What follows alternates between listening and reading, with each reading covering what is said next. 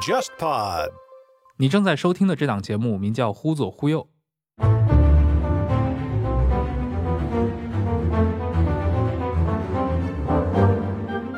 这是一档兴趣广泛的文化沙龙类播客节目，试图为中文播客提供基于经验视角的话题和内容。欢迎你在微信或微博上搜索“忽左忽右”，你会看到一个名为“忽左忽右 Left Right” 的公众号。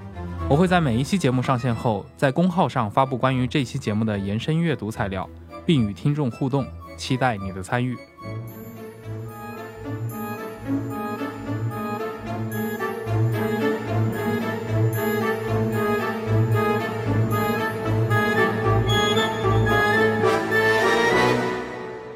各位听众，大家好，欢迎收听这一期的《忽左忽右》，我是陈彦良。其实我们前几天预告过了啊，就是会找刘怡来录一期。和伊拉克相关的话题啊，最近十五年的这个伊拉克，这也是刘怡过去在中东报道中一直长期关注的一个领域。你过去的五年啊，你应该至少去过三次，对，去过三次伊拉克，也是在这一次就完成了。其实我计划很久的，从伊拉克北部的库区一直到南部波斯湾海滨的这个巴士拉的，就是纵贯伊拉克之旅。也是最后在这一次就完成了，因为之前虽然去过两次，但是主要就集中在伊拉克的中部和北部地区。这一次就是也有机会就去到伊拉克南部的什叶派聚居区，包括去了几座久负盛名的这个什叶派的圣城，像卡尔巴拉和纳杰夫，还有像巴士拉这样，就是也是在历史上留下过名字的这个伊拉克的这个著名城市。加起来在伊拉克待了三个星期，也算是收获满满。嗯，我们上次其实前两期节目已经聊过了，你在黎巴嫩对吧？在贝鲁特参与重建对吧？为当地的这个就是消防站重建工作做一些体力上的刷墙，就是刷墙。对，在北京在自己家不干的事儿，都在黎巴嫩干了。对，但是在去到黎巴嫩之前，其实你是在呃在伊拉克待了很长时间，而且我记得就是在。当时九幺幺嘛，因为你应该是从夏天的时候就告诉我，嗯，你会在九幺幺当天在巴格达，在伊拉克的现场做一个直播，嗯，对，没错，这个后来直播做了吗？做了，因为其实就说，如果是按照我自己的这个想法，就是在九幺幺事件二十周年那一天，我应该在喀布尔做直播，但是就是因为今年夏天就是阿富汗发生政权更迭，然后九月份的时候，现在我已经确定了可以在哪儿拿到。塔利班政权的签证，但九月份的时候就还没有确定，所以我说只能退而求其次。因为伊拉克虽然跟九幺幺事件没有关系，在但是在九幺幺事件之后引起的就是整个中东地区，包括阿拉伯世界这种巨变当中，伊拉克可能所受的这种直接影响是仅次于阿富汗的这样一个国家。我说那我就到巴格达去做直播。嗯，对你刚提到那个，虽然他不是九幺幺事件的一个直接参与者，对，但是确实你抹开阿富汗以外。嗯，它是受到此事件余波 可能影响最大的一个国家了。对，我还记得前几年就有一部非虚构作品嘛，《黑旗》。对啊，介绍那个 IS 伊斯兰国崛起的，对对，这样的一个，因为它主要写的是扎卡维的故事。当然，这本书出来的时候，我觉得有点蹭热点之嫌啊，因为它聊的全是他的史前史。对。那个瓦里克吧，那个作者还不错，但那本书说实话一般。但是对我来说，他至少补足了非常多我对这个组织在那个扎卡维时代，对吧？他的这个兴起，因为那本书里面的扎卡维就是一个有勇无谋，有有点这种啊，对，莽夫型的，同时受的教育也非常低，对，而且很唏嘘的一件事是，跟九幺幺事件以及之后美国入侵伊拉克的战争有特别密切关联的两个人物，都在今年去世了。就是当时的小布什政府的国防部长汤纳德拉姆斯菲尔德，以及就是在十月份吧去世的当时的美国国务卿科林鲍威尔。对，而鲍威尔本身又是。在一九九零到九一年的第一次海湾战争当中，这个他是当时美国的参联会主席，直接主导了就是沙漠风暴这个军事行动。所以他和那个施瓦茨科普夫，嗯，施瓦茨科普夫当时应该在中东前前直接指挥，等于是前总指挥。对，然后鲍威尔在后面等于是运筹帷幄啊。对。对他们两位也都是，当然施瓦茨科普夫后来事实上淡出了美国政界，嗯，对。但鲍威尔后来在小布什政府时代也对啊，所以就是到政治里，对，由此就更是觉得唏嘘嘛。就二十年过去了，当年的那些所谓的风云人物、大人物，有很多都是已经在离开这个世界了。呃，但我们的这个局座还是非常活跃。你之前其实跟局座也做过，呃，对对对，是。当时那个活动是跟这个话题有关系吗？没有，跟那个是二零一九年去北叙利亚就采访库尔德武装对。伊斯兰国的最后一战的时候，然后就说之后回来了，就上了局座的这个节目。但其实我之前就跟他也有交集，因为已故的海军装备部部长郑明少将，他是局座的老上级，我跟郑明少将也有一些来往。嗯。了解，对，刚提到其实到了伊拉克嘛，我们刚最早我们在说那个黑旗那本书啊，其实那本书里面如果我们去读的话，当然扎卡维是主角，嗯，但是我个人读下来的一个感想，萨达姆好惨啊，在这本书里面他是作为一个纯粹躺枪的角色，嗯，有点这个意思啊，被牵连了。那么因为扎卡维后期的他们的这个组织活动的一个区域就跟这个伊拉克北部的库区是有很大的重合，但实际上可能当时的萨达姆的他的政权对于所谓的库区已经掌控力。不是那么的对。强了，嗯。啊，所以这个也是一个很有意思的一个历史背景，嗯。啊，当然今天我们来聊伊拉克这个话题，肯定要跟着你个人的一个对伊拉克的兴趣。你我刚其实最刚开始开播的时候我也说过了嘛，就是你去过三次伊拉克，嗯，听你的介绍，前两次主要集中在北方，呃，对，中部和北部，中部和北部嗯。啊，所以这次是补齐了到南方一直到波斯湾这块对对对。路线。你本来是怎么去规划？就是从北部的库区到南方，你原来是指望这样的一个路线是以什么样的形式去推进、去建立你对它的一个考察的呢？呃，因为伊拉克本身就说，如果我们无论是从历史严格，还是说在这个伊拉克在实际上名义上说是一九三三年获得正式独立，实际上就说英国委任统治。的开始，开始有伊拉克的这个地理和政治概，现代伊拉克地理和政治概念的雏形，差不多就是一九二一年嘛。就我们在之前节目中聊阿拉伯民族主义百年回看当中聊到，就是一九二零年，然后是当时的这个叙利亚的阿拉伯民族主义者，然后建立了叙利亚第一王国，然后把麦加的费萨尔亲王，然后这个把他拥戴为国王，但是这个王国仅仅存在几个月，因为英法意大利三国达成圣雷默协议，然后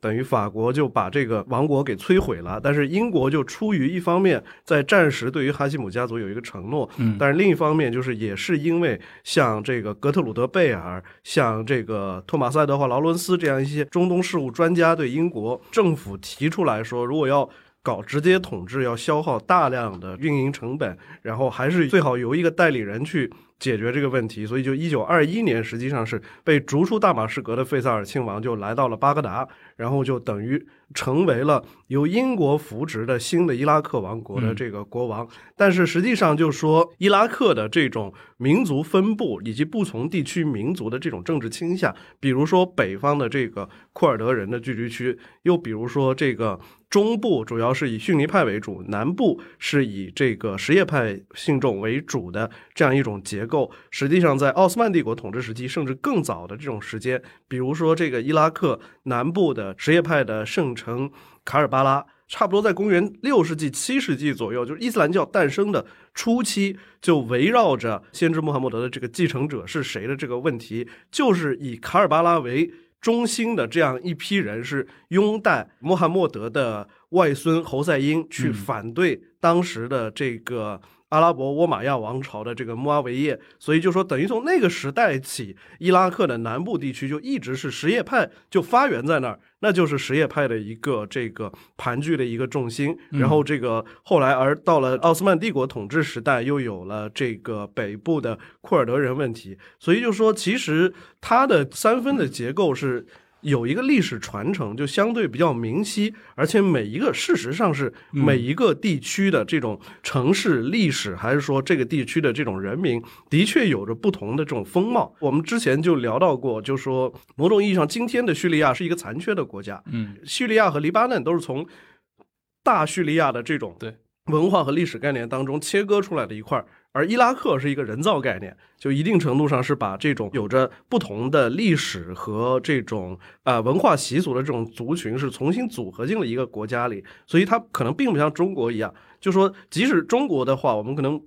大一统国家刨除掉很多民族或者说是地方习俗的这些方面，就一致性是更多的。但是可能在像伊拉克这种人造国家，然后。这种宗教、文化、历史对它的影响比现代国家要深的这种地方，其实是你不去看一看伊拉克这个三个不同的板块，一定程度上你对它的这种了解相对而言都是比较片面的。所以站在我的角度，我是觉得，虽然在巴格达也有这种什叶派聚居区，包括我在黎巴嫩、在叙利亚也有这种，无论是正统什叶派还是阿拉维派，就这种，但是我总觉得你不到伊拉克南部，尤其是。不到这些著名的圣城周边去看一看他们的这种人的整个生活状态和精神状态，你对于这个国家的认知和了解还是有残缺的。嗯，哎，我问你一个很直观的问题啊，嗯，我记得一六年的时候你在三联写过一篇文章的，那次是不是你第一次去伊拉克？对对对对对，二零一六年也是九月份。你那次其实我印象很深，就是你直接有一个非常直观的一个描述，自己去到的那个伊拉克啊。然后落地之后，其实遍地都是各种各样的可能隔离墙，隔离墙，对吧？铁栅栏，对，其实是一种钢筋混凝土的预制板，然后组成各种隔离墙和临时工事。这个点子是以色列人先想出来的，但是把这套东西沿用到伊拉克、到阿富汗，就这些东西是当时的美国的驻伊拉克行政长官保罗·布雷默先提出来的，所以这个东西也有一个就是花名，就叫布雷默墙。然后就说，当时我确实在二零一六年秋天第一次到伊拉克的时候，就直观的感受就是，你无论是开车还是走路，就说你在巴格达没有办法获得一个完整的视野，因为到处都是布雷默墙。而且那会儿是不是 IS 的整个的威胁在伊拉克是还还没被解除？对对对，我记得就是在二零一六年九月份，就我离开伊拉克的那一个星期，刚好是伊拉克政府军和这个民兵人民动员武装。发动摩苏尔战役，嗯，就说去解救摩苏尔，然后实际上这个摩苏尔战役到二零一七年的春天才正式结束。然后这一次我也去伊拉克北部的时候，也专门去了一趟这摩苏尔。嗯，对，因为我们知道那个美军撤出伊拉克应该是在二零一一年。对，二零一一年。然后到了一四年之后，中东就出现了这个 IS，对伊斯兰国。这个可能对当时的像伊拉克啊，尤其伊拉克北部，对吧，造成了非常巨大的一个影响。对，最多的时候差不多就是二零一四年的夏天到二零一五年的夏天这一年多的时间，伊拉克大概中西部和北部有差将近四分之一的领土是。被伊斯兰国控制控制了，嗯，哎，这次你去到二零二一年啊，对，当然有了一些很多新的变化，比如说像疫新冠疫情啊，嗯，对，对吧？这个中东我们知道，它也是重灾区，对，对你去到那的话，跟二零一六年你这个直观感受会有不一样的吗？就说最大的变化是在巴格达，嗯，所以就是说我记得上次节目中说我在重读变革社会中的这个政治秩序，然后再去思考在伊拉克在中东国家发生这些事儿，其实现在也一样，就说。亨廷顿得出的一个结论就是说，在政治秩序发生变化，或者说在经历政治现代化过程的这个国家中，就是城市它是反映的现象的丰富性，包括就是说跟所谓的主流的背离程度是最高的。所以就说，在这些政治转型中的国家，其实就是反对派都在城市里面。然后各种跟所谓的这种底层主流的趋势和风向不合的现象也出现在城市里。巴格达其实也是这样的现象。你想，就是伊拉克到现在到今年的总人口差不多是四千万，巴格达有八百多万人。全国五分之一的人口都在巴格达，而且巴格达就是总体上还是伊拉克，无论是这种经济收入还是产业类型最高的一个城市。巴格达的这种变化，其实三次去就说感受就非常不一样。就不断的有变化，就像我二零一九年春天去的时候，首先当时那个布雷默墙基本上就已经没了。然后虽然巴格达还是塞车非常严重，其实还是有这种零星的暴力事件，包括今年其实暴力事件比二零一九年春天要多得多。但是总的来说，你能看到巴格达的很多新的现象，比如说在我比较常居住的一个中产阶级社区吧，叫卡拉达。二零一九年的时候，我就已经观察到超市里面在卖啤酒。然后就说到了今天，我就会发现超市里面不仅在卖啤酒，在卖威士忌。当然，就说他不会去宣传这个东西，但是呢，就说很多超市他在他的店铺的旁边开了一个小窗，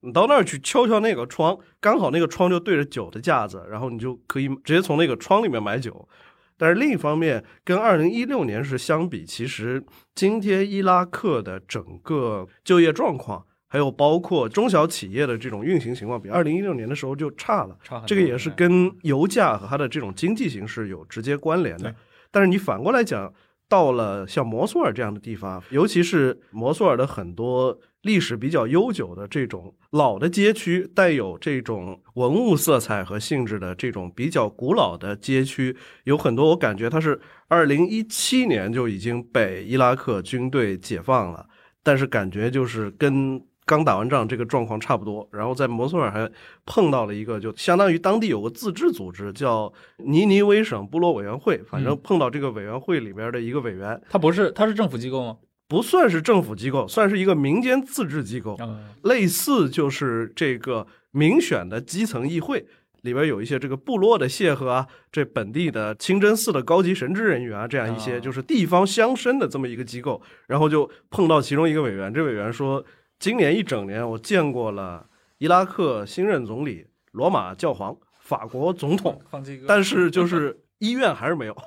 桥梁还是没有，下水道还是没人来修。非常魔幻啊！对对对，对你刚提到这事儿，我突然想起来了，方基哥应该就是今年三月份，今年对，今年春天的时候去到了伊拉克。反正我在那感觉就是我我在路上，我跟李亚男两个人开玩笑。首先，因为教皇去到那儿的时候，就是去了伊拉克的七个城市，除了巴格达之外，还有南部的这个乌尔。乌尔就是传说中亚伯拉罕出生的一个地方。然后我那个刚好我在去巴士拉的路上，也到乌尔去逛了一下。然后那天五十度，反正 就在五十度。沙漠里面，反正有那个当时留下的这些神庙这些东西，反正在那儿的感觉。到了这儿，我唯一的心得就是教皇身体可真好。然后到了北边，到了摩苏尔之后，教皇也去了伊拉克库区的两个城市，包括去了这个摩苏尔。反正到了摩苏尔，总体的感觉就是。教皇还是有点值得钦佩，就说我们不考虑他是一个宗教人物，考虑到他是一个年事已高的老先生，就飞到那么一个地方去，而且他去的地方实际上是摩苏尔一个比较体现这种两河流域古城的这么一个社区，那个社区就是刚好是在两座教堂，还有从那个路口再往前还有一个清真寺，他是专门去了那儿看了那个教堂的这个复建工作，然后在那儿也建了。除了像当地的基督徒和这个亚美尼亚少数民族的代表之外，还见了当地的这种穆斯林社区的这种代表，就是那个地方是真的极其残破，而且它也是来自于对吧？新世界的对对教宗，对对对，来到这个旧世界的核心啊，对，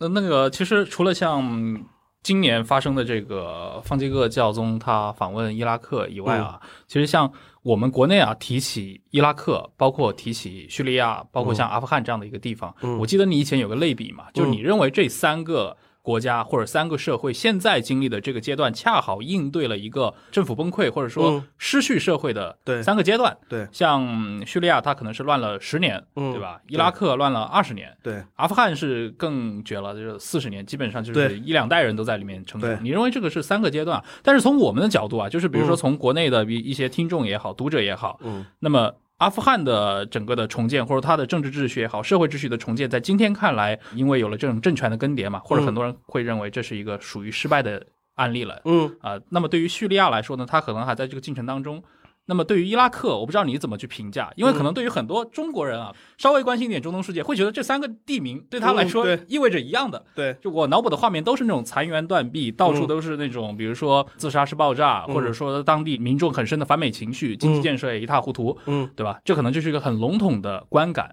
实际伊拉克现在是一个什么样的状况？刚好可以讲一下，就九幺幺那天，就是我在街上随机找人聊的经历。就是其中一个非常有意思的场景是，当年的萨达姆政权的新闻部长叫萨哈夫。萨哈夫就是每一次发布他那个战报的时候，实际上是在巴格达的电视塔上，然后那个塔也叫巴格达塔。我就在在巴格达塔的斜对面，可能离他大概就六七百米的一个地方，现在那个地方开了一个星巴克。嗯，然后呢？关键当然，美国的这西雅图的星巴克集团就发了很多次声明了，说这个店没有授权，就是山寨了，意思就是。但你走进这个店一看，就说反正从外观陈设、海报，然后到卖的产品的类型，跟一家真正的星巴克是一模一样的，然后价格也跟美国的星巴克差不多。当然，就说东西很难喝，是真的很难喝。但是就说在这么一个地方。我就碰到一对年轻小夫妻，然后就跟他们聊天嗯，我们说你知不知道今天是什么日子？对伊拉克人来说，这意味着什么？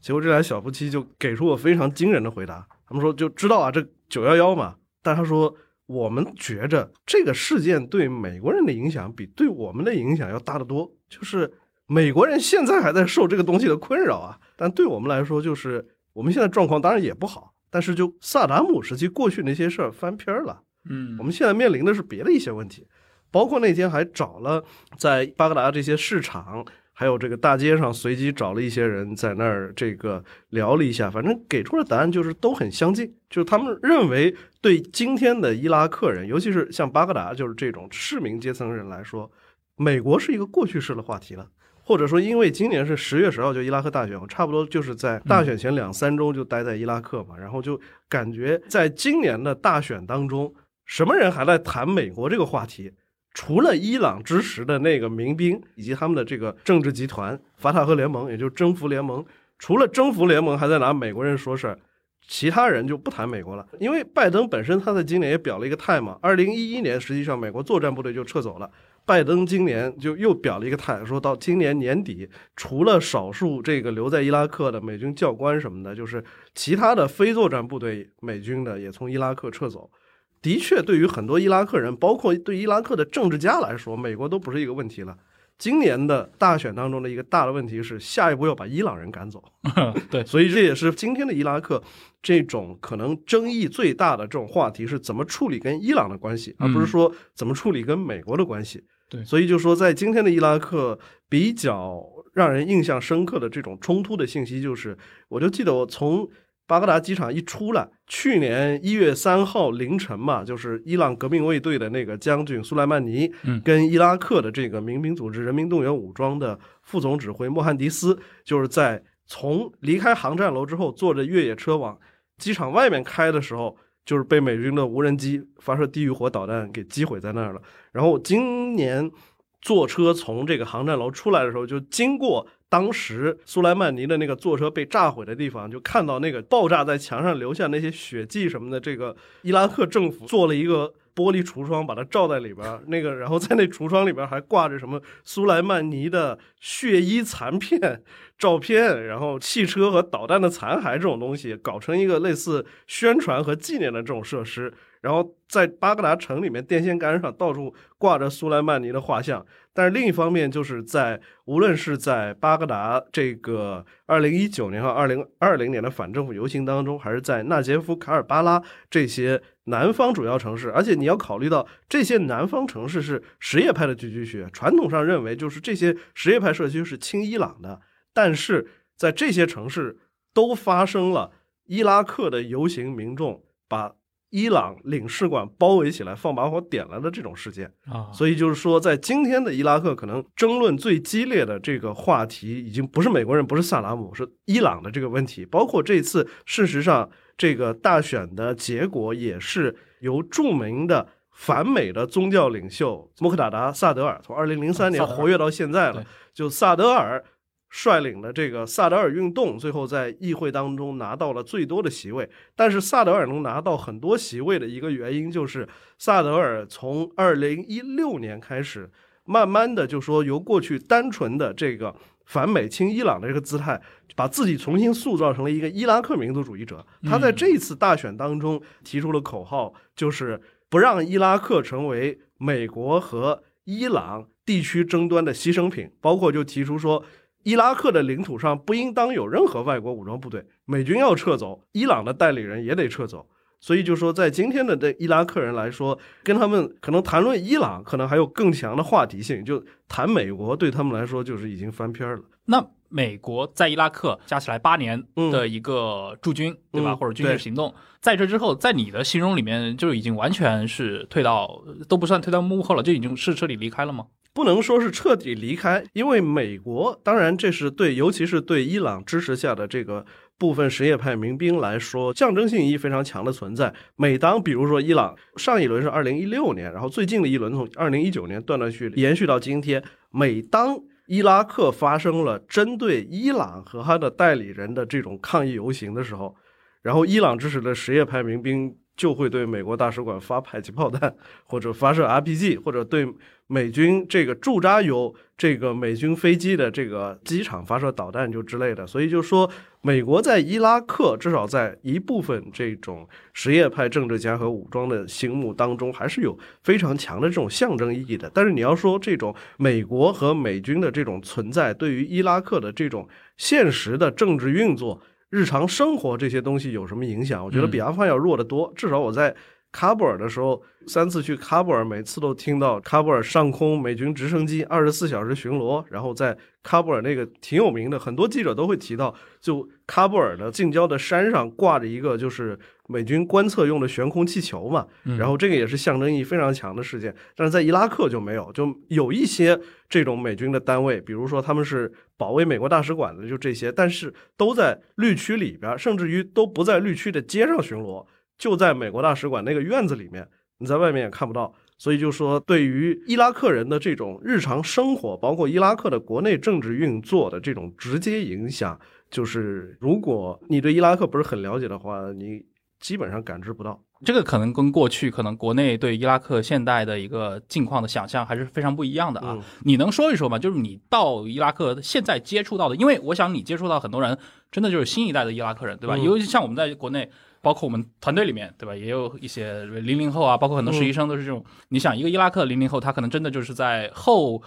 萨达姆时代，嗯。成长起来的人，对对吧？你跟他们有实际的接触吗？有，或者说我们一直以来，不光是对伊拉克吧，就是我们对于这种很多国家和地区的人，尤其是这种冲突地区的人，就是我们有一个作为外来者，或者说是作为不熟悉他的人，就是说建构起的一个想象，我们就觉得，在一个宏大的历史世界现场的人，一定要演的特别投入。或者说我知道这个这很重要，这是我们二十一世纪最重要的一个事儿。这是这个国家在过去一百年里，就是说在全球主流媒体的关注下出现频率最高的一个时段啊！我要投入的去感知、去表现，没有这回事儿。首先就说，我是觉得，尤其是对于个体来说，就是个体对于所谓这种历史的洪流这种东西，就是你很多时候你置身。事中的话，就说你没有概念，这个事儿太大了。就像我说，我作为一个记者，你不能指望说，当我还在这个事事件进行中，说我还在这个时代中的时候，你让我跑到现场就能写出一个战争与和平那种东西，或者说我我现在要写关于一个伊拉克的这个东西，我一定得从这个。萨达姆坐在办公室里，然后谁跑过来告诉他说美国人来了，就非得这么写，就不可能的。因为就说，无论是我作为一个观察和记录者的个体，还是作为一个亲历者的个体，你直接能获得的这种信息，相对而言都是片面和有限的。嗯，就像我们，我仔细想想，就说，无论是在中国历史，还是说在世界历史的某些重大时刻。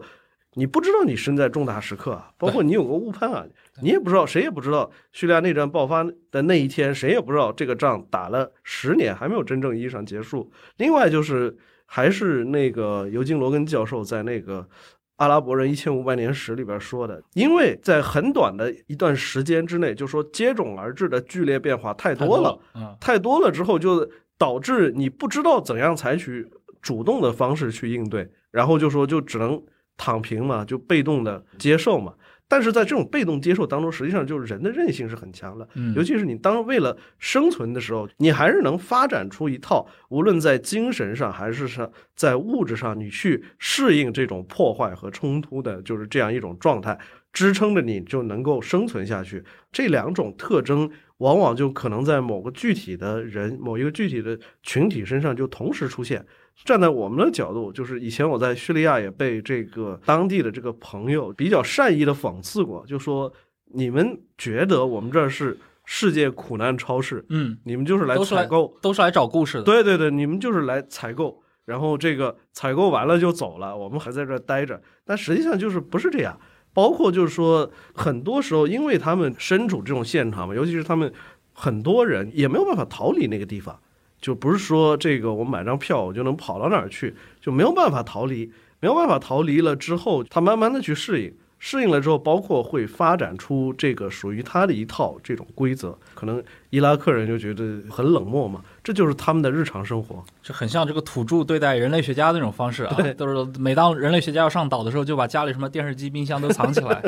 是那著名的漫画讽刺过的。对，哎。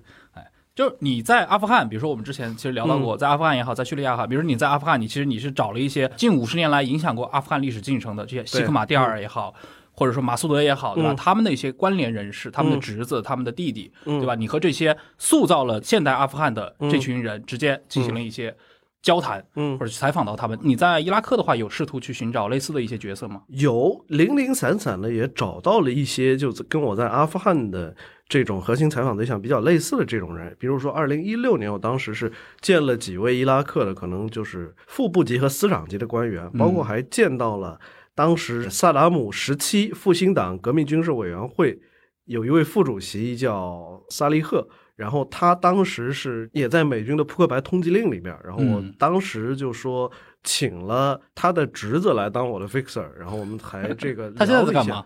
就是还在做生意啊。萨利赫反过来就说，据他的侄子跟我说，是萨利赫后来是跟伊拉克的这个新成立的政权达成了一个谅解协议，就是他把过去他在复兴党时代积攒的一些个人财富就交出来了。然后包括虽然他在复兴党里边地位比较高，但是军事委员会副主席也是个虚职嘛，把这个赎身费交了之后。基本上就说政府就不管他了，然后这个通缉令时间到了，他又出来活动了，然后后来就跑到德国去了，然后现在隐居在德国。包括就是萨哈夫现在还活着，嗯，而且在战后的这个审判当中也是裁定说他没有干出什么战争罪或者这种反人道罪的行为，所以就说也恢复了自由。现在他住在迪拜，据说这个他有一些亲戚在那儿经商。另外，像这一次去伊拉克的这个途中，我也联系了一些，比如说在过去几年担任过伊拉克政府经济顾问的一些经济学家，还有一些跟政府有关联的能源专家。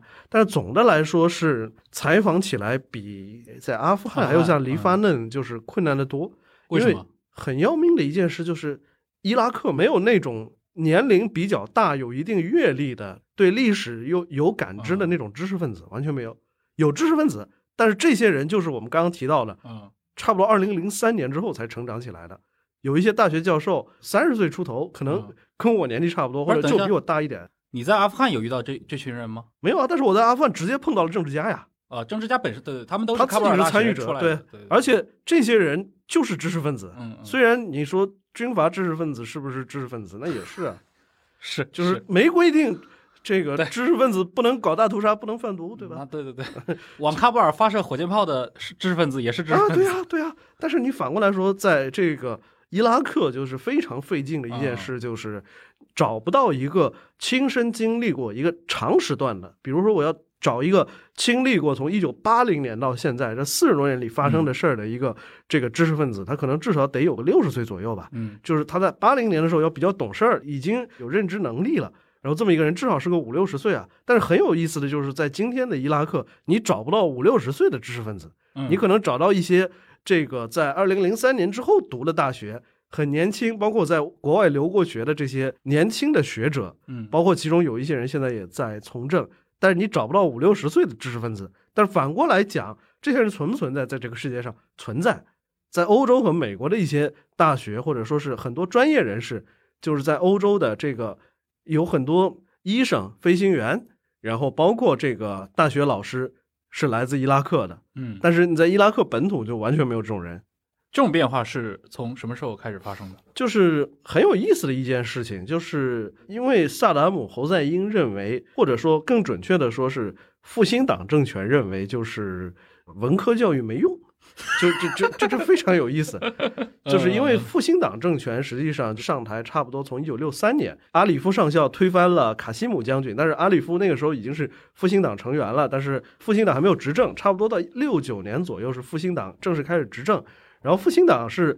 比较模仿那个纳赛尔的阿拉伯社会主义的那套嘛，然后他们就觉得伊拉克现在需要什么人呢？就是呃，需要工程师，需要专业技术人才。这个实际上也跟当时这个伊拉克的历史背景有关，因为在哈希姆王朝的这个时代，有很多这种政府部长和要员是文科知识分子出身，然后新上台的这些纳赛尔主义的军官很鄙视他们，就觉得首先就说在你们的治理之下，就说这种政府很软弱，包括在跟。外国人打交道的时候丧权辱国，然后另一方面就觉得你们这些人小资产阶级情调，讨论小说、读读诗什么的，然后就是又很腐败，就觉得不行，就看不起文科知识分子。然后又又因为从七十年代开始，尤其是七三年这个石油危机之后，然后伊拉克能源产业有一个这种突飞猛进，就觉得伊拉克工程师包括建筑师这些都特别需要。伊拉克因为要搞城市化，要搞经济现代化。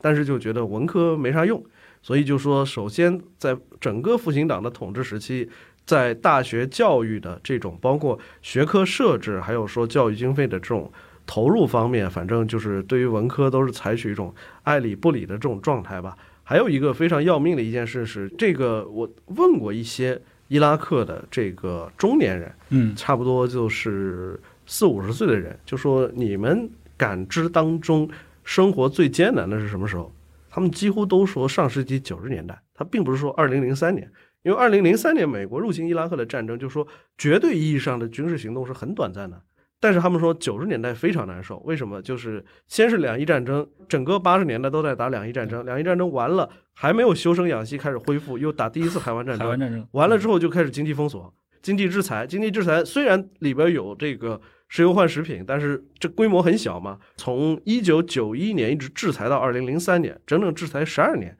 但你现在这个石油基本上不能出口，或者说不能合法的这个出口，虽然也走私，但是政府最大的这种这种财政进账就没了。什么行业都紧衣缩食嘛。接下来又开始接继续砍这个大学的专业，然后几乎就是把把文科专业直接就砍没了，因为确实就是。工科专业都不剩下多少了，文科就更加砍的直接就没了。所以我记得二零一六年，我当时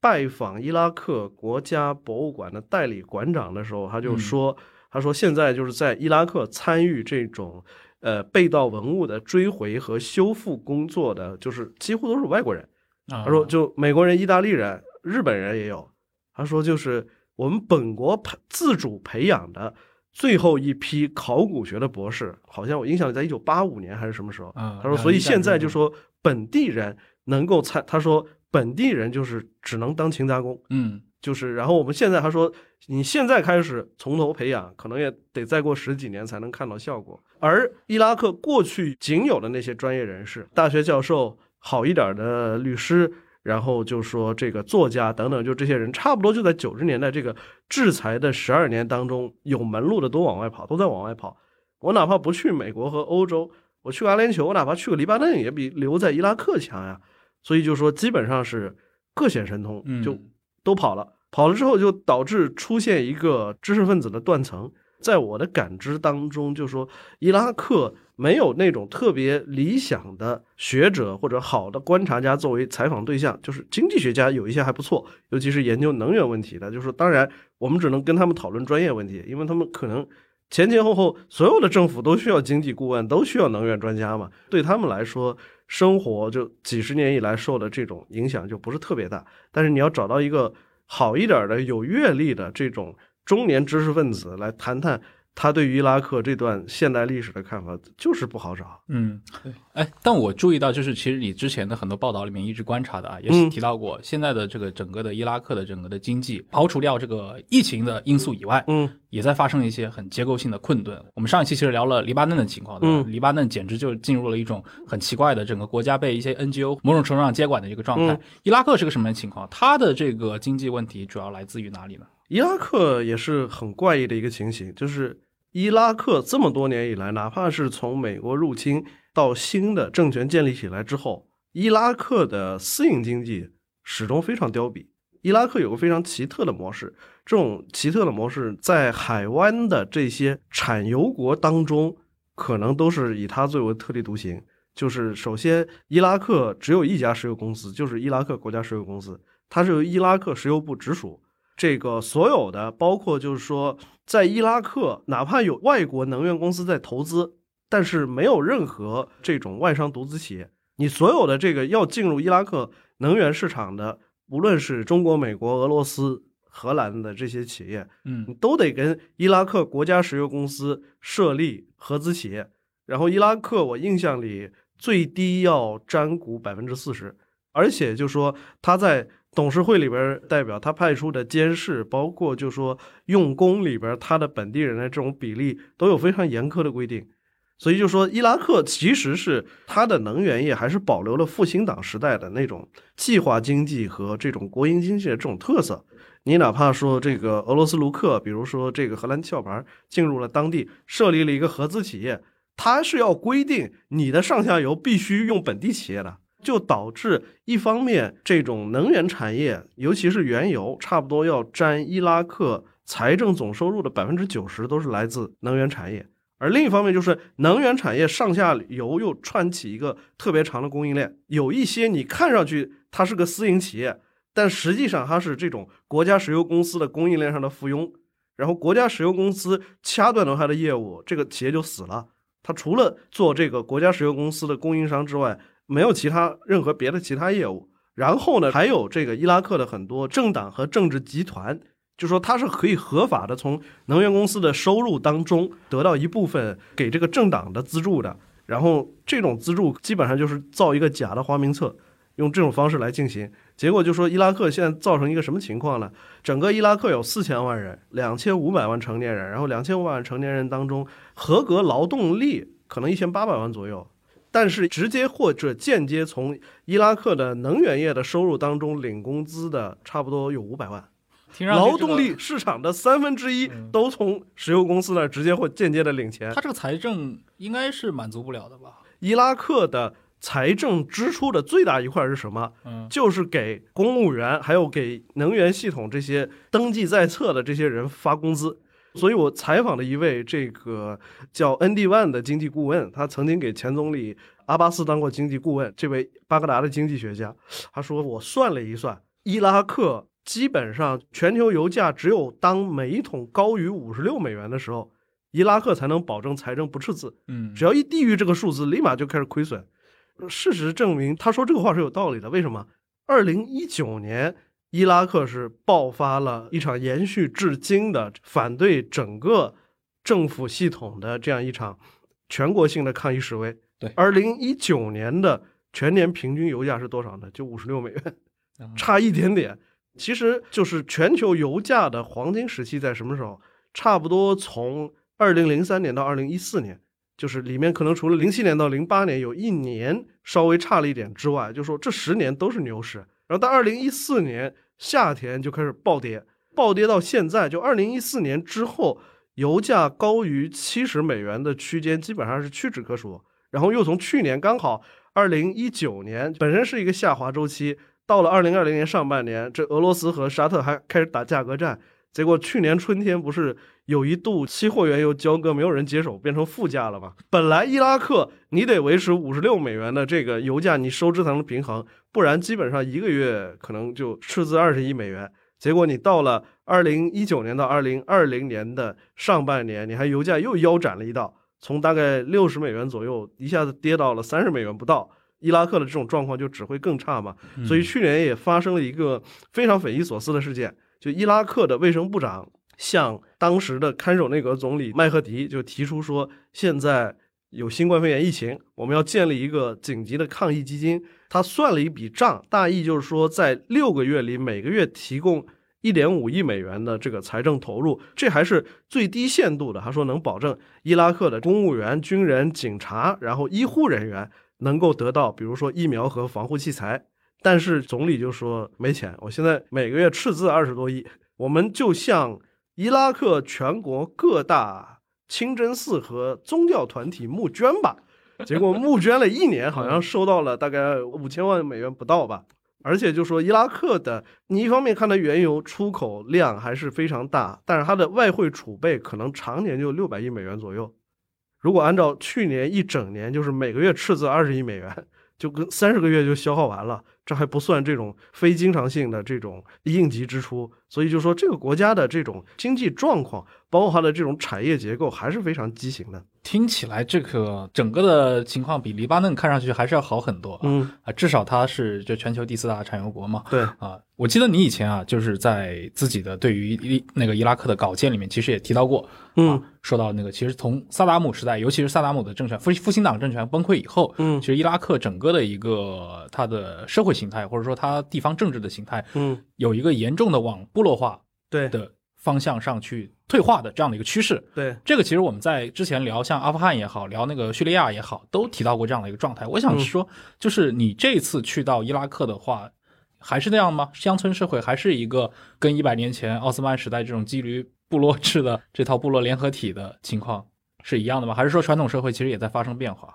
呃，这次很有意思。这次去的时候，差不多就是伊拉克南部，因为我前面也说了嘛，就是这次是重，实际上是重点跑了一下南部的什叶派聚集区，嗯宗教力量还是非常强大。当然，我自己也开玩笑说，这种宗教动员率强的一个前提是失业率太高了，大家没有正事儿可干。因为这次看到了一个什么情况呢？就是差不多在今年的九月二十六号吧，反正什叶派在秋季有两个很重要的节日，就是阿舒拉节。阿舒拉节就是纪念卡尔巴拉战役，公元七世纪卡尔巴拉战役，穆罕默德的外孙侯赛因，然后在卡尔巴拉英勇战死。然后这么一个这个节日，然后在那一天就说，伊朗还有伊拉克的很多什叶派信众会在街上游行，然后跳舞，然后比较多的是表演一些有点类似自虐的那种行为吧。主要就是比较常见的，好像就是用刀片串在一个鞭子上面，然后用那玩意儿打自己。还有就是表演有一些类似吞剑钻火圈，就这种活动。他的意思就是说，因为我们的这个祖先和领袖侯赛因在这一天蒙受了痛苦，这我们也要有肉体痛苦才能纪念他。然后就是阿舒拉节有这么一个盛大的游行，然后在阿舒拉节之后的四十天就叫四十日节。你作为一个什叶派的信众，你要干一个什么事儿呢？我要走路走到卡尔巴拉去，也就是侯赛因战死以及被安葬的地方，去朝拜侯赛因的这个圣墓。而伊拉克虽然不算个特别大的国家，但是从最南部的这个巴士拉，差不多走到卡尔巴拉也得小五百公里，还有从北方过来的这些什叶派的信众，所以基本上他们是四十日节正式到来之前两个星期左右，你得启程往卡尔巴拉走。嗯，所以就说在路上，反正我就看到载歌载舞、特别亢奋、特别开心的这些什叶派的这个信众。有男有女，有老有少，反正就是背着背包，扛着各种带有宗教符号的这大旗往卡尔巴拉走。然后路上就是我的司机，司机是一个逊尼派，然后司机就老拿这事儿开玩笑。司机说：“啊，中国手机、飞机、电脑，伊拉克人走路到卡尔巴拉去。”然后就意思就是说这是一个很愚昧、很落、很落后的行为。但是一方面就说他们是真的非常兴奋。你要考虑到伊拉克的，尤其是在南部的这种农村，它的整个社会氛围还是非常保守的。就我能在路上，我都能看出来，什叶派的有很多的青年妇女特别开心，明显感觉就是可能平时在家是不让她出门的，嗯，但是在宗教活动这种集集体性宗教活动当中，大家都可以跑出来，可以玩，然后可以跟朋友结伴在大街上走，也没有人说你。然后反正就是说，就是有这样一种氛围，我感觉对他们来说，就是宗教节日，尤其是这种集体性的宗教节日，某种意义上是个放松。嗯，还有一点就是这个比较有意思的是，就是你还是能看出一定程度上什叶派还是有种不安全感，哪怕就是说到了今天，什叶派现在占伊拉克总人口的将近百分之四十，差不多是这么多了。大概一千六百万，四千万伊拉克人中有一千六百万，逊尼派可能是一千万不到。就说包括现在什叶派的这种政党、军事力量，就是基本上在伊拉克国内是占一个优势地位的。但是他们还是需要用宗教节日等等，就是这种模式来完成一个凝聚力的展示，这种民间动员，他们还是要这么干。二零一一年左右吧，就说当时美国在伊拉克的这个大使叫瑞安·克罗克。在那个 National Interest 那杂志上写了一篇文章，就叫《巴比伦之梦》。那个文章文笔还写的挺好的，它里边就做了一个特别有意思的结论。他就说，伊拉克这帮人吧，什叶派害怕过去，嗯，什叶派总是觉得，就是说萨达姆时代就对于他们这种迫害或压制或重演，什叶派动不动就要提醒自己居安思危，搞搞动员什么的。你考虑到什叶派这种宗教节日，他们是展示团结和力量的一种方式，是有表演性的。逊尼派吧，他说逊尼派害怕未来，因为逊尼派总觉得过去他可能是既得利益集团，你现在有了一个新的政权，然后就说他是担心他的阶层上升的通道被堵塞。库尔德人吧，既害怕过去又害怕未来。库尔德人就是老有那种被就是萨达姆屠杀那种梦魇，老是存在在那儿。嗯，一定程度上就是说，伊拉克现在的这种呃什叶派，就是说包括他们的无论是他们这种表演性，还是他们的这种经常性的动员，一定程度上也是这种就害怕过去的一个表现嘛。然后就是宗教活动，很大程度上是规模都是挺吓人的。看了一下伊拉克那个卡尔巴拉省他们自己统计的数据，在新冠肺炎疫情开始之前，每年参加四十日节的总人数一千七百到两千万人次。我操，上千万人！今年，嗯，都已经受新冠肺炎疫情影响了，还有一千万，还有一千万人次。而且我就一路上看，就是没人戴口罩，所以就说在伊拉克人 又有一个传闻。说，就说伊拉克的所有什叶派。都会在四十日节那天实现群体免疫，连时间都是一模一样的，因为那天大家都跑到卡尔巴拉去了。嗯，这基本上就是什叶派基本上全员出动了，要参与这个活动。对啊，就刚你其实也一直在提萨达姆侯赛因嘛，萨达姆家族，比如说美伊战争的时候，对吧？他最著名的是他的那两个儿子啊，乌代和库塞。对，那除此以外，我们知道他们的这个家族体系非常庞大的。今天的伊拉克社会，他们这个家族像正常家族一样回归了伊拉克社会吗？没有。当然，就是说，在萨达姆的出生地，就是提克里特东南部的这个奥贾村，有很多他的同一个部落的远亲。但是说萨达姆的直系亲属，就我所知是萨达姆好像有一个私生子，这个私生子是很早就跟着他当时的一个情人就出走到国外了。包括就是说，美国中央情报局有一个以前的高级分析员叫约翰尼克松。然后这个人参与过对萨达姆的审讯，然后后来还出了一本书。很有意思的是，我看到在伊拉克有很多书店卖这本书，就叫《审讯萨达姆》。他在那本书里也提到了，就说美国其实掌握了萨达姆，就说还有一个活着的私生子的这种信息。而且告诉了这个萨达姆，然后萨达姆也默认，就说这个孩子现在跟着他的母亲早就逃亡到国外去了，就置身事外了。但除此之外，就说他的两个，我印象里萨达姆他曾经处死过他的两个女婿嘛，然后他的那两个女儿，我印象里现在也可能也是在阿联酋或者别的国家。所以整个现在伊拉克对于现代伊拉克来说，萨达姆这一页已经完全翻篇了。嗯，对。我可能以前在以前的节目中也提到过，就是我在巴格达有一个还挺好的朋友，是巴格达的穆塔内比大街的一家书店，叫回声。这个旧书店的老板叫里亚德，然后他还跟我说了一个传闻，就说萨达姆时代的曾经有一个跟萨达姆家族的裙带关系，靠着这个发家的一个巴格达的大商人，现在穷困潦倒，在一个小市场里面卖香烟。我靠，这个昔日公侯，欺门种瓜，对，这个很像我们看中国历史书那种故事。对，嗯，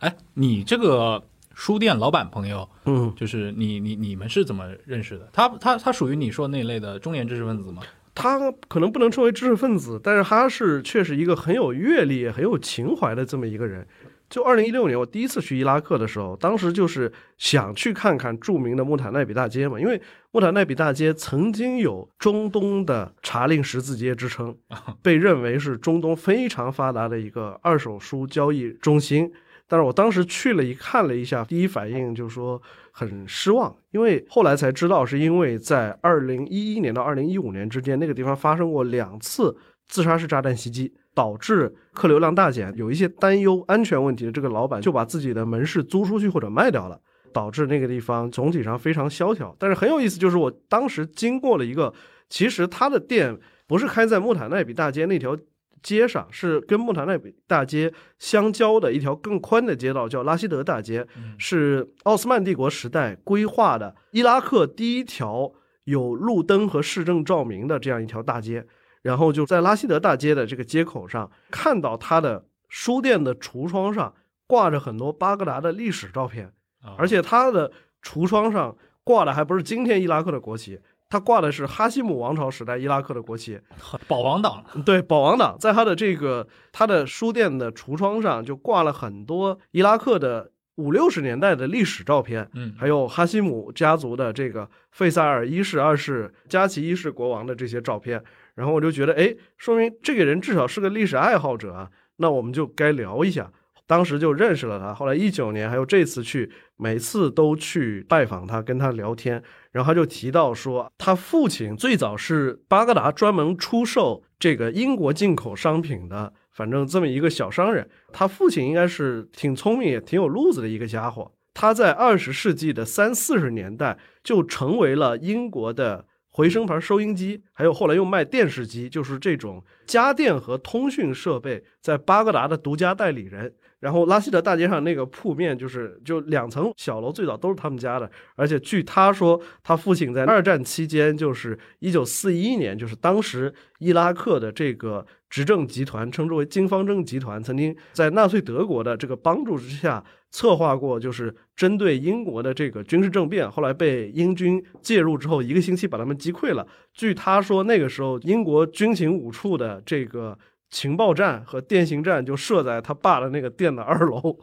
他爸那个时候经常在英国领事馆、德国领事馆这些地方出没，然后英国情报人员还指使他爸到德国人那儿去打听消息，就这这个样子。后来就是他爸是可能在二十世纪五十年代的时候，又把一楼的这个店面的一部分就改为卖旧书，二楼的那个店面还是卖收音机、卖这个。我也提到，他父亲在那儿是跟英国外交官这些人交往的，所以他们当时熟悉伊拉克的上层的这个知识分子阶层。他们这个旧书店其实不太针对普通客人的，是专门帮伊拉克的这些知识分子和官员找旧书，然后包括出售他们的藏书的。所以他就回忆说，他自己心目当中最好的那个年代就是二十世纪五六十年代。可能我们站在一个普通伊拉克人，尤其是城市平民阶层的角度。会不太喜欢那个时代，但是他说，对卖旧书的商人来说，就是那是最好的时代。政府官员虽然腐败无能，但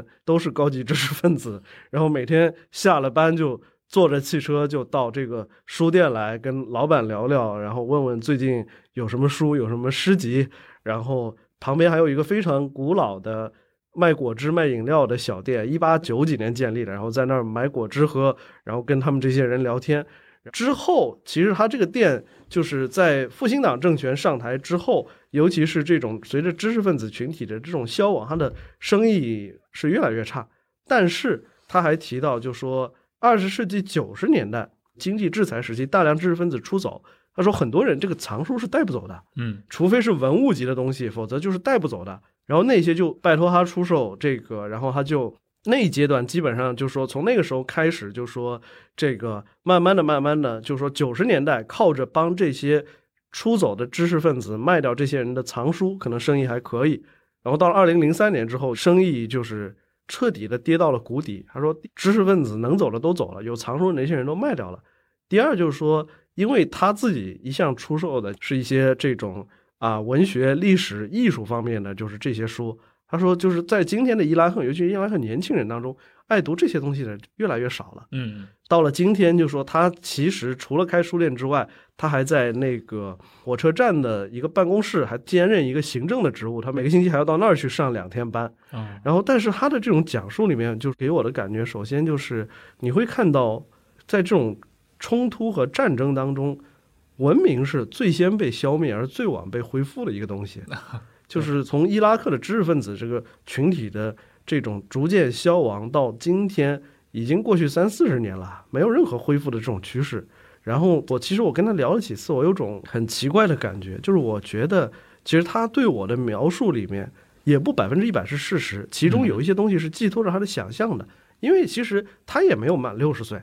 他是出生在一九六零年初期，他所说的最好的年代，一九五八年革命之前年代，他自己没有见过。是他也是可能一些是听他父亲讲述，有一些是他的这种臆想，或者说是想象他自己建构演绎起来这样一种东西，认为存在那样一个这个黄金时代。其次就是你还能从他身上看出这种。善良、自尊心很强的这一面，就像我今年过去，我问他说：“你的家人或者你自己有没有在去年这个大流行疫情当中有没有受影响？”他说：“没有，只不过我妻子去年去世了，但是不是因为这个疫情去世的，是因为她有本来就有长期的糖尿病，结果就是去年应该是糖尿病引发了心脏问题，但是就说在去医院的这个路上去世了。然后我问他说：“那你现在生活怎么样？”他说：“反正还过得去，反正生意也能做，呃，也有工资，还过得去。因为我不懂阿语嘛。”我跟他交流还是要通过一个翻译，然后我这次找的是也是我的房东，然后他就去给我当翻译，然后我后来才知道，中间他悄悄的跟我的房东说，这个刘先生每一次从中国这么远跑到这儿来，都要来看我，我应该请他吃一顿饭。实际上他给我打电话的时候也说的是，你可以到我店里来坐坐，我请你吃饭。但是他说这个我最近就是真的太穷了，就是我觉得我可能带的钱都付不起这顿饭钱。但是我实际上没有让他付钱，最后还是我自己把账结了。其实也不是很贵的一一笔钱，可能相当于人民币一百多块吧。然后他还是觉得特别不好意思。后来就是因为他看到我很喜欢一本，就是英国出版的，其实是一九三零年代英国摄影师拍摄的这个伊拉克的照片集。后来他就把这个照片集送给我了。当然，等我离开巴格达的时候，就是我后来还是让我的房东去给他送了一点钱。但是你从他身上，反正你也能看出。伊拉克的所谓的就是有教养的这个阶层，自尊心非常强，包括就是对于自己的这种啊生活方式和文化非常自豪的这个一面。嗯，对，我觉得你刚刚说的那句啊，就是在这种冲突的地区、战争发生的地带，对吧？可能文明真的是最先被毁灭，最后才被恢复的。嗯，对，嗯。那我们接下来这个帕就是回到我们后萨达姆时代，这其实跟你的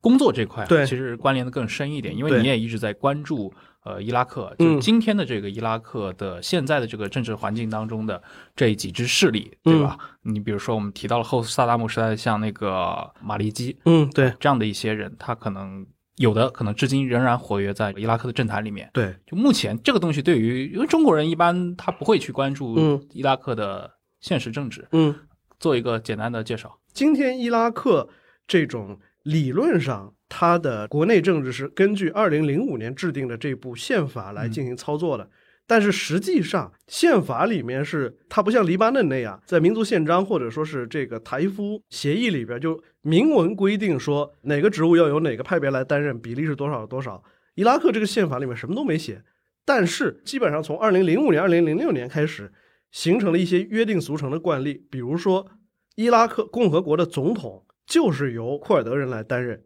然后伊拉克的总理由什叶派主要政党来推举。像这一次，这次有比较特殊的这个情况，就是萨德尔，因为他自己作为一个宗教人物，这一次议会选举当中获得最多票数的，我印象是二百三十多个席位当中拿到了五十四席的这个萨德尔运动。萨德尔运动的领袖这个穆克塔达·萨达尔教士，他是一个宗教人物。就说他自己也明确提出说，他领导一个政治集团，但是第一他自己不选议员，第二就是说他作为一个宗教人物，他是不会来当行政首长的，所以就说他的党派获得了就是最多的这种席位，那但是他可能还是在主要的什叶派政治家当中，只要有人能够获得他这个党派还有其他一些党派加起来过半数的支持，可能。这个人就能当总理，所以一般认为目前的这个看守内阁的这个总理卡迪米，因为他是一个没有党派背景的独立人士，他可能得到萨德尔运动的这种支持。但是过去影响力仅次于萨德尔运动，但是在这次选举当中输的比较惨的就是伊拉克的这个什叶派。民兵共同体、人民动员武装自己组建的一个政党联盟，就是法塔赫联盟，或者说叫征服联盟。很有意思的是，我二零一六年的时候，我记得我去拜访过这个人民动员武装下面的其中五个主要民兵组织之一，其中有一个叫伊玛目阿里营，然后我去拜访过他们的总部，当时他们还有一个明星指挥官叫阿布阿兹雷尔，然后也在那儿跟我见了一次面。阿布阿兹雷尔在当时很出名的一个重要原因是他自己在 YouTube 上上传了一个视频，是他在摩苏尔附近，就是跟伊斯兰国作战的一个前线，拿着把刀在割一个死了的伊斯兰国士兵的头，然后就被英美媒体注意到，起了一个绰号嘛，就是叫 Killer Angel，杀戮天使。然后我当时还见了一面这个家伙，然后当时我就问他。我当时很直白的质疑这个问题，我说你们这个什叶派的民兵组织，其实就是在二零一四年的时候，伊斯兰国节节推进的时候，当时因为伊拉克的这种政府军一溃千里，所以马利基还有他之后的这个阿巴迪总理，其实是央求伊拉克的宗教领袖大阿亚图拉西斯塔尼就发出一个对什叶派信众的训令，叫什么呢？叫自给自足的圣战。什么意思呢？就是说我可以自己去找钱建立一个民兵武装去参加对伊斯兰国的战争，政府也承认我这个民兵是合法的。所以就是在二零一四年的这个训令发布之后，实际上就是伊朗直接资助了很多伊拉克的什叶派民兵组织，而且就说也被伊拉克政府承认为合法。现在在这个人民动员武装下面的几股主要势力，都是在当时得到伊朗的财政资助成长起来的，而且。他们的士兵的工资非常高。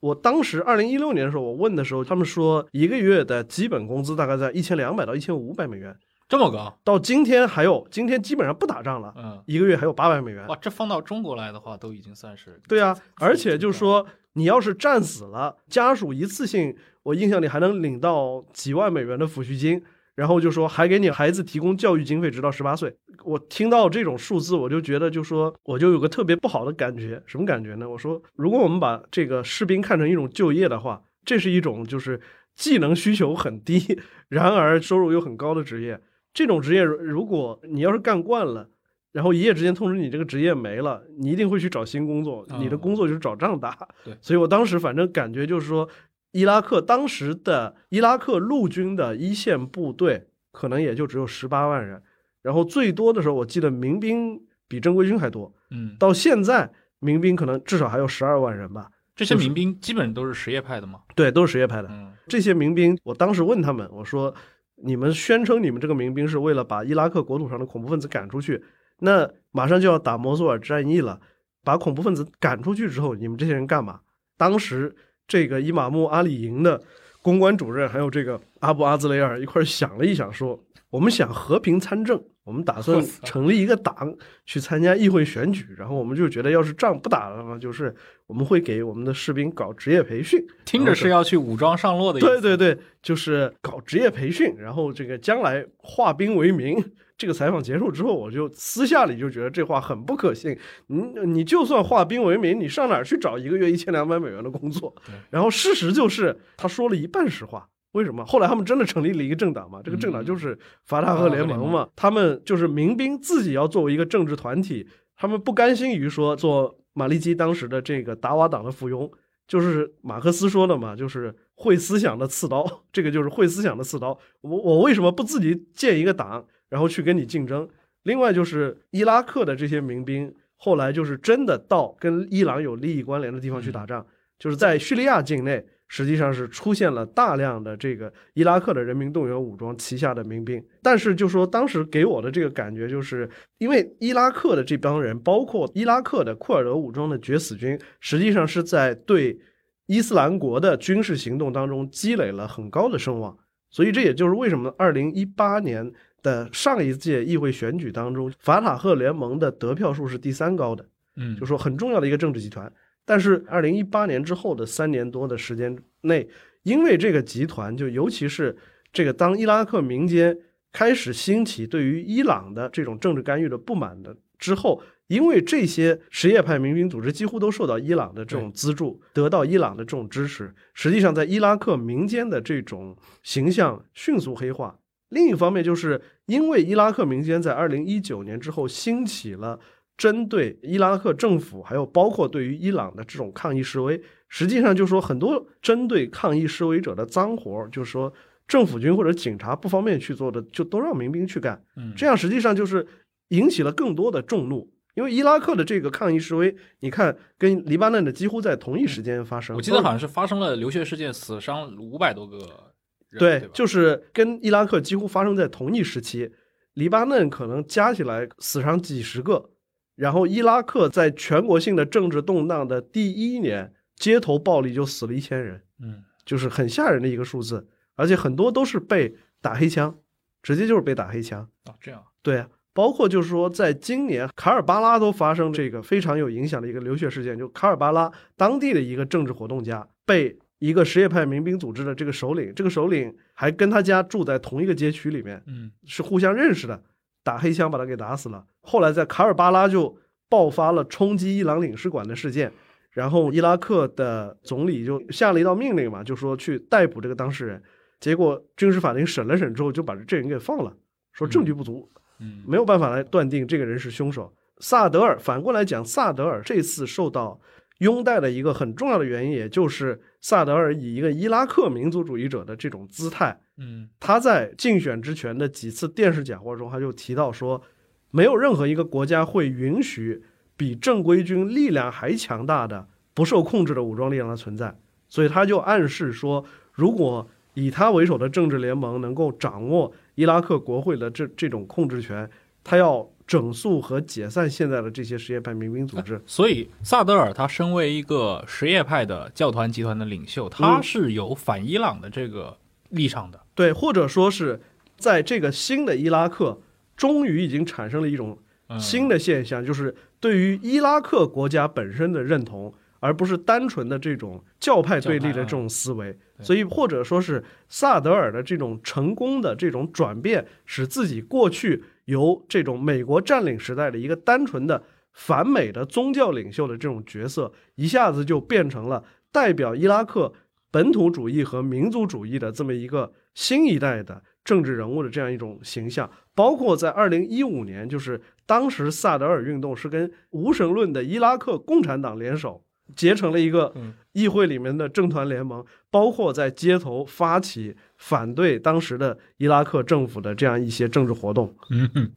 对，就提到一个很有趣的团体啊，就伊拉克共产党伊共。那哎。我们刚说了这几个啊，你比如说像库尔德人，他现在按照现在的一个约定俗成的政治习惯，嗯，对吧？库尔德人来当这个总统，嗯，那库尔德人自己对于自己的这个权利意识，或者说他们的整个的作为一个团体的一个政治抱负，在你看来的话，他的诉求是什么？因为之前不是前几年发生过的库区的一个公投嘛，对，脱离伊拉克，对，对吧？那个公投，我感觉就说完全是当时的这个库尔德人民党，一定程度上是为了向巴格达寻求更大范围内的自治权，特别是在能源问题上的这种权利，然后用公投来做杠杆。但实际上，就说你要问我对伊拉克这个库区有什么看法，我认为库区最大两个政党，反正库民党和库爱王库尔德爱国联盟，反正就是都挺腐败的吧，反正 就是都没有任何优点，在过去的。六七十年里，基本都是搞家族政治嘛，家族政治从爷爷传到孙子，基本上都传到第三代了。包括他们的这种妇女运动，就由他老婆来领导，就是这种。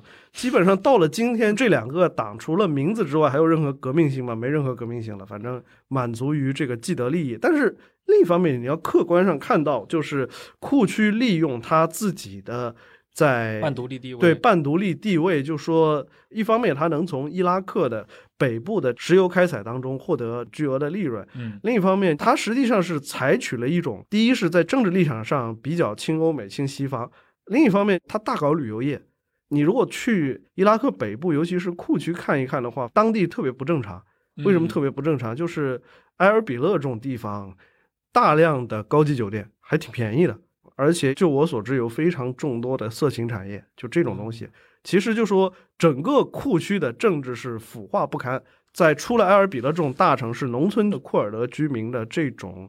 生活状况也非常差，极其贫穷。嗯，但是另一方面，库区跟伊拉克中央政府一样，财政严重赤字，不知道他把钱花到哪儿去了。但是，他的确在这种欧美人的心目当中形象非常正面。对我跑到阿尔比勒去，我看有这么多很便宜的、很好的酒店、酒吧、红灯区。然后包括，其实库区政府是开辟了一条专门面向那种户外爱好者的那种徒步路线，这个路线性价比非常高，在美国和欧洲的旅行爱好者当中都非常出名，所以有很多就是专门跑到伊拉克北方去徒步。对，而且就说伊拉克北方库区就有很多国际航班，另外就是说北方政府它可以发独立的签证，而且这种签证的发放对于这种欧美国家申根区都是非常宽松的。我如果是一个美国人，我虽然可能就是我到伊拉克南方去比较麻烦，现在也不麻烦了，但是到北方库区去，过去是更加方便的，而且那什么都有，所以就是给我的感觉，至少是对于伊拉克库区这两个主要大党的领导人来说，所谓的独立就一直只是一个幌子，嗯，只是因为当他们要去跟巴格达这个中央政府博弈，获得更多的自治权的时候，他们就把这个东西甩出来。事实上，就二零一七年那一次，就是被伊拉克政府军打了一个星期，立马就消停了，也不折腾了。然后，但是就是伊拉克也没有去尝试改变现在库区两大党相互竞争和相互牵制这种状态，他中央政府也不想插手。而且总的来说，就是伊拉克北部库尔德自治区发展到今天，我感觉，呃，因为我刚好是也到叙利亚境内的这个库区去过，给我的感觉就是，毕竟从巴黎和会到今天，经过了一百多年。可能在一百多年之前，这两个地区的普通的这个库尔德人的生活境况、社会经济和政治观念都比较接近，他们会真的想成为一个统一的独立的国家。但是到了今天，对，但是到了今天，土耳其、伊拉克，然后伊朗，再加上叙利亚四个国家境内的库尔德人的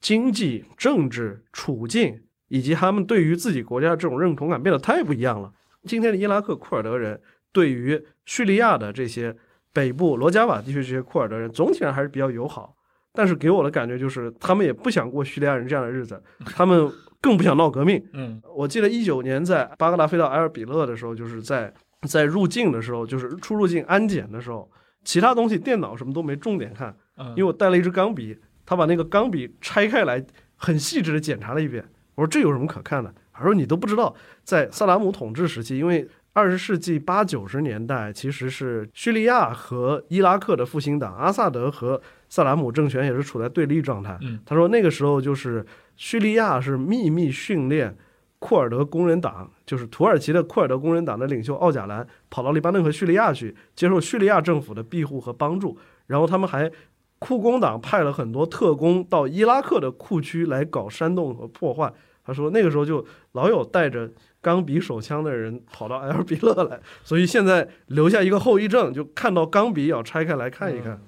所以就说你反过来讲，你你能想象这样的人说支持土耳其的库尔德工人党的革命吗？他也不可能啊。这个历史毕竟一百年拉的时间太长了。对，这四个地区，对吧？所以一个大库尔德人国家现在可以说是不是这个伊拉克境内的这个库区这些政治团体对这个事情已经是最不感冒的了。对。包括就是我在叙利亚看到的，就是普通的这些本地库尔德人，尤其是农民，他们对于土耳其的库尔德工人党要搞革命也没有什么概念啊。包括我是觉得库工党在那搞的很多东西，就说跟当地完全脱节的嘛。你们天天开会讨论什么是好的社会主义，然后这个小孩老没有小学上，你也不想着这个给小孩建个小学。然后我问他们说：“哎，有什么能帮上你们忙的？”我想的是说：“哎。”你们缺什么物资？我可以想想办法。结果叙利亚这个罗加瓦政权人说啊，希望中国外交承认我们，这这我也帮不上忙啊。或者说你一下子就把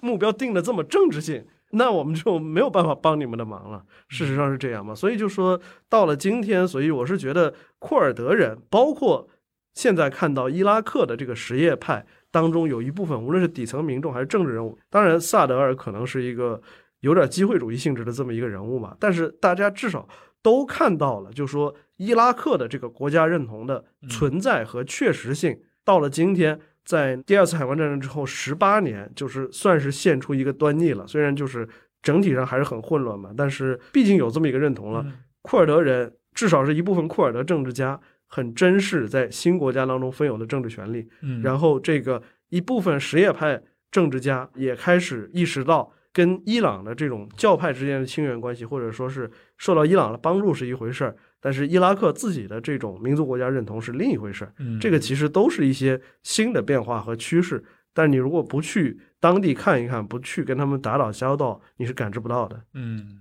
啊，很有意思。我们那个今天居然一次聊了这么久啊，全程我觉得聊的信息密度还是非常高。那要不可以让我们的听众来和呃刘宇老师进行一些。交流有哪些想跟刘姨聊一聊的，或者说问一问刘姨的？有一个听众提问啊，他说就是想问一下你，我就我相信你在伊拉克也可能真的遇到过别人会这么问你啊，嗯，就他们看伊拉克人当地人是怎么看待，比如中国公司主导的接手了，包括像那个阿哈达布啊，然后像那个鲁梅拉等几个大油田的开采的，当地的民众对于中国公司的印象